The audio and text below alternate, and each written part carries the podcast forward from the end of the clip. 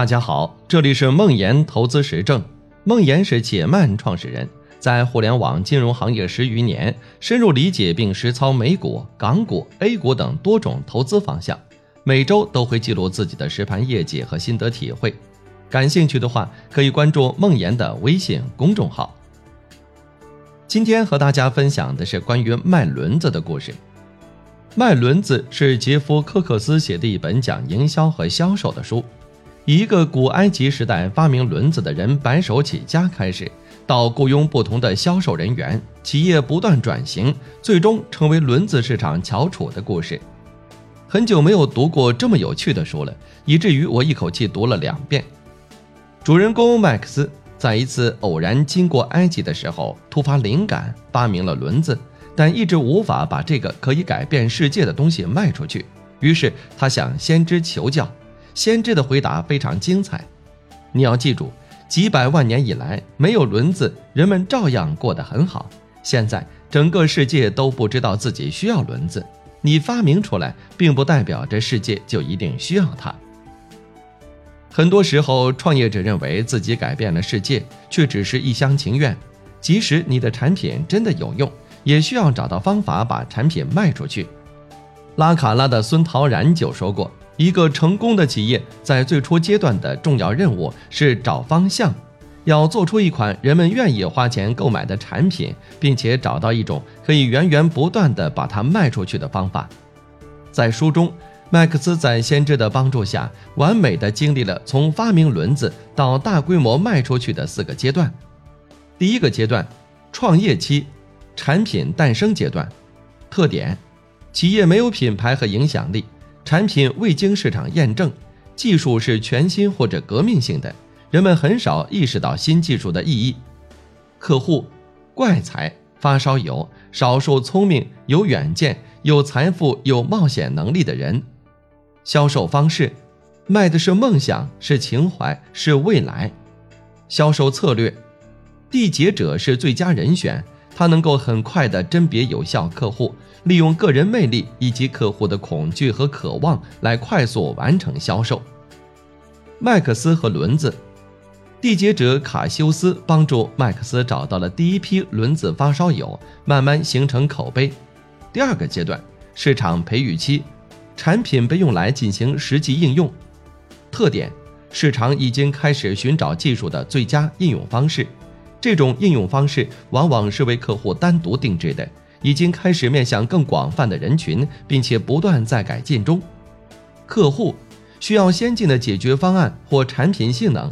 但产品有很多自己的定制化想法，销售方式卖的是解决方案，很多时候是以定制化项目的方式。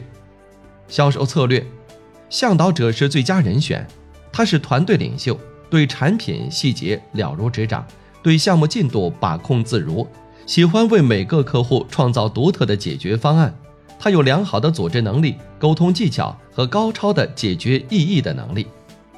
麦克斯和轮子，向导者托比帮助麦克斯顺利完成了大金字塔项目中对轮子的种种改装以及定制化，并投入进了石墨市场。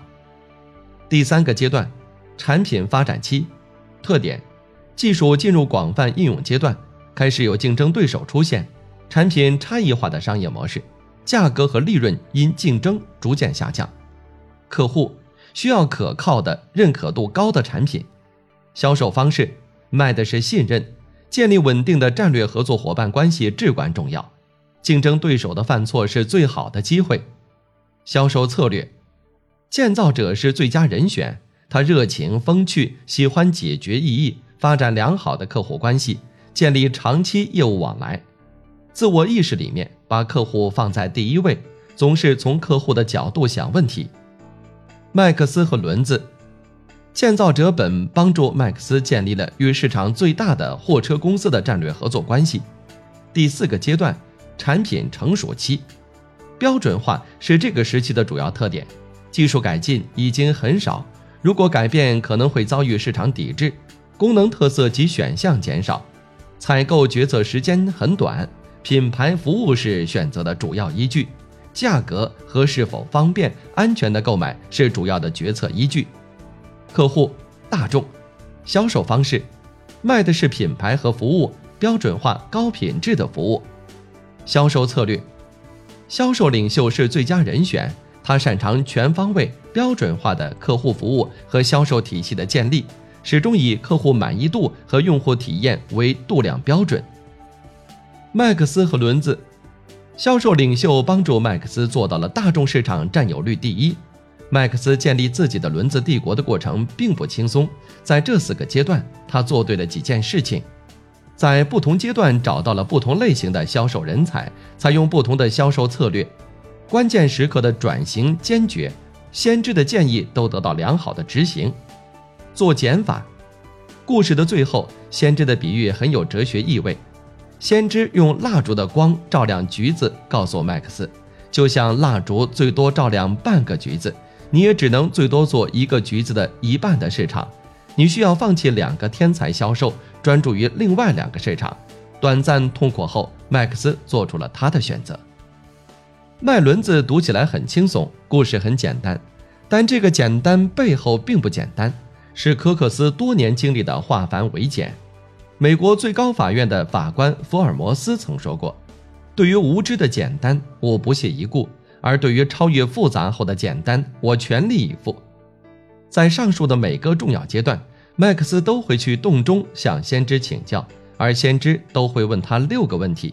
这六个问题也贯穿了书的始终。最后把这些问题抛出来，也许值得每个创业者认真思考：一，谁是我们的客户？二，谁是我们的竞争对手？三，为什么客户会需要我们所销售的产品？四，为什么促使他们更愿意从我们这里购买产品？五，他们为什么愿意从我们的竞争对手手中购买产品？